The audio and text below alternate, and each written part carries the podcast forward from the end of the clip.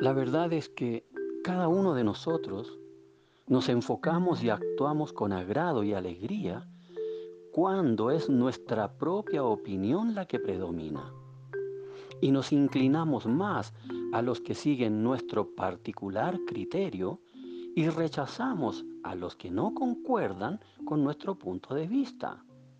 Sin embargo, si contamos con un interés especial en el Señor, es necesario que algunas veces renunciemos a nuestras propias ideas por el bien de nuestra paz interior y adoptemos la opinión de los sabios y del Señor.